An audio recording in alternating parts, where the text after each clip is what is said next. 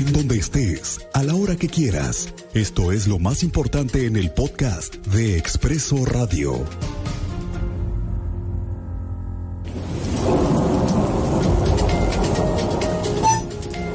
Bueno, pues sí, así va a ser. Las lluvias nuevamente amenazan con llegar a Querétaro y la zona metropolitana. Desde esta tarde se han pronosticado lluvias y se sabe que pueden ser intensas. Y es que ayer, aquí nos lo dijo el gobernador en Expreso Radio, ayer lo entrevistamos en este espacio de noticias, esto no ha terminado, la temporada de lluvia seguirá y sí, para esta tarde el pronóstico no es tan alentador. De acuerdo con el Servicio Meteorológico Nacional, se están pronosticando lluvias para hoy y mañana con precipitaciones de hasta 75 litros por metro cuadrado. La probabilidad de lluvias es de hoy del 60%. Y las zonas más monitoreadas y donde siguen las labores de ayuda es hoy Tequisquiapan, San Juan del Río, algunas eh, colonias en la capital como Santa María Magdalena, que se mantienen con el agua hasta el cuello. Las semanas pasadas, aun cuando hubo pronósticos, pues a veces los ciudadanos no hacemos caso, Hoy no echemos en saco roto las advertencias que nos están dando las autoridades. Hoy vamos a platicar de la tragedia que ha tenido esto, estas lluvias, porque si usted vive en una zona de riesgo, por favor, atienda las indicaciones de las autoridades porque va a llover en las próximas horas. Si usted ve crecientes en el río o las zonas de la corriente es fuerte, no se confíe, no crucen los coches donde estén muy peligroso, no se arriesguen, por favor. Al momento las lluvias no solo nos han dejado con grandes pérdidas materiales, sino también el dolor para cuatro familias, de dos hombres y de dos mujeres que se los llevó el agua aquí en Querétaro. Las autoridades nos dicen que va a llover hoy, mañana, pasado, así que tomemos todas las precauciones. Aquí en la zona metropolitana le tocó ayer pasar por Avenida P de la Cuesta. Desde el domingo estaba cerrada. Hay un socavón que se hizo ahí, pero finalmente ya acabó.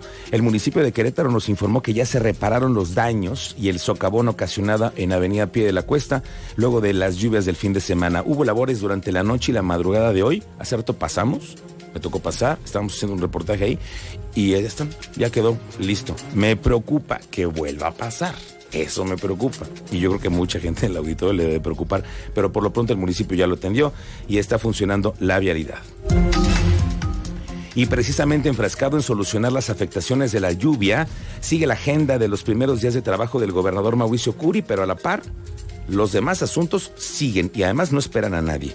Uno de estos es eh, la reunión como nuevo coordinador estatal de seguridad. Acuérdese que Mauricio Curí, al ser el gobernador, también se convierte en el coordinador estatal de seguridad, que es todos los frentes, la Fiscalía, la Guardia Nacional, la eh, zona militar, el mismo, lo que era antes el CISEN, todo ello va encaminado a un solo proyecto que es el que él que encabeza en la zona militar. Y va a ser una reunión, ya se dijo, de manera mensual con el gobernador y todo el equipo de seguridad. Hoy, por el bien de todos, la relación de Curi con el gobierno federal, las Fuerzas Armadas y la Policía Municipal parece que van arrancando bien, o al menos así nos los hacen ver, que están muy bien coordinados. Oiga, ayer lo vivimos todos, de una forma o de otra, provocado por la caída de las redes sociales más populares del mundo y por cierto de las que dependen ahora muchísimo nuestras vidas. Y creo que ayer nos dimos un guamazo en la cabeza cuando dijimos, bueno, es que ¿cómo le vamos a hacer para comunicarnos? Háblense. Dije por ahí, alguien dijo por ahí, háblense. Oiga, pues resulta que mm, todas estas eh, redes sociales, WhatsApp, Facebook, Instagram, todas las que son de Mark Zuckerberg, que ayer de manera, por cierto, muy educada se disculpó, dijo entender lo mucho que dependemos de ellas y tiene toda la razón, por lo menos aquí en Querétaro a raíz de, esta eh, de, la pandemia. ¿Cuántos pequeños negocios nos preguntamos, restaurantes, emprendedores que no pudieron ayer hacer comunicación en redes sociales? ¿Cuántos de esos se vieron afectados el día de ayer? Entregas, pedidos, pagos que no cayeron. Como siete horas más o menos sin WhatsApp. Manuel Solís, el príncipe de Internet, está hoy, ya hoy, en el arranque de Expreso Radio. Bienvenido, Manuel Solís. Cuéntanos qué pasó ayer. Muy buenas pues, tardes y bienvenido. Muchas gracias, señor Álvarez. Precisamente un problema de comunicación entre los servidores propios de Facebook, Instagram y WhatsApp, que como bien indica son parte de propiedades de Mark Zuckerberg y que esta vez hubo un problema de comunicación entre ellos, lo cual hizo un, un fallo a nivel mundial. Más o menos estaban reportando 10.6 millones de fallos de comunicación por hora, por hora. Lo cual en ese momento que además está la pandemia y muchos dependemos de estos sistemas, se hace muchísimo más grave. Más adelante platicaremos cómo incluso Mark Zuckerberg tuvo que pedir disculpas, doble humillación, a través de Twitter, que es su principal competidor. Oye, sí es cierto, claro.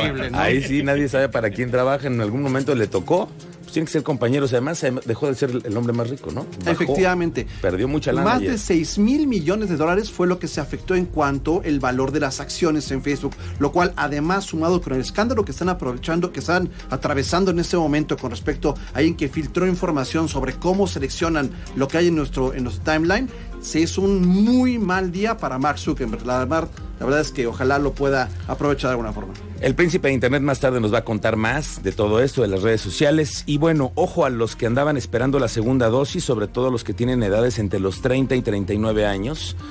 Ojo con esto, porque luego preguntan, mucha gente nos llaman y nos preguntan, ¿cómo viene la, la, segunda dosis? Bueno, ya nos avisaron que la Brigada Correcaminos de la Secretaría de Bienestar nos informa que la aplicación de la segunda dosis de vacuna contra el COVID-19 a personas de entre 30 y 39 años en el municipio de Querétaro se va a realizar del 6 al 15 de octubre, a partir de mañana, a excepción del domingo, porque el domingo no se trabaja.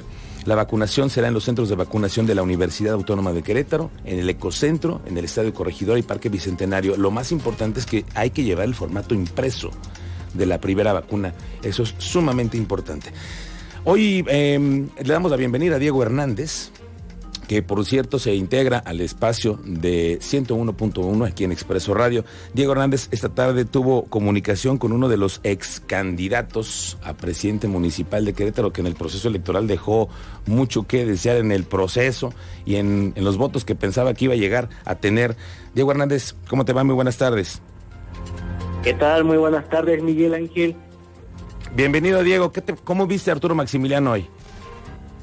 ¿Qué tal? Muy buenas tardes, Miguel Ángel. Hoy aquí platicamos con Arturo Maximiliano, este ex candidato a la, a la alcaldía de Querétaro y pues nos presentó a los regidores que complementarán el ayuntamiento de Querétaro por Morena. Dicha fórmula estará conformada por Fabiola Larrondo, exdiputada local, que los estará coordinando, Ivono Lagascuaga, Rigo, regidora reelecta, José Arturo González y José Manuel Sánchez Nieto. El ex candidato y notario comentó que el objetivo de los regidores por Morena es dar seguimiento a los compromisos de campaña. Aquí lo podemos escuchar.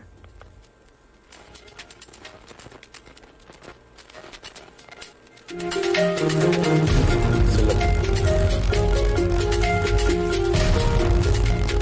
eh, pues nosotros hicimos planteamientos también conforme a nuestra visión y esto nos genera compromisos y los compromisos no se terminaron el, 6 de junio, sino que afortunadamente con la inclusión de cuatro regidores en el cabildo, pues se podrá dar y se tiene este compromiso de, poder eh, dar precisamente seguimiento a lo que fuimos eh, platicando con los queretanos en la campaña. Entonces ese es, ese es el objetivo.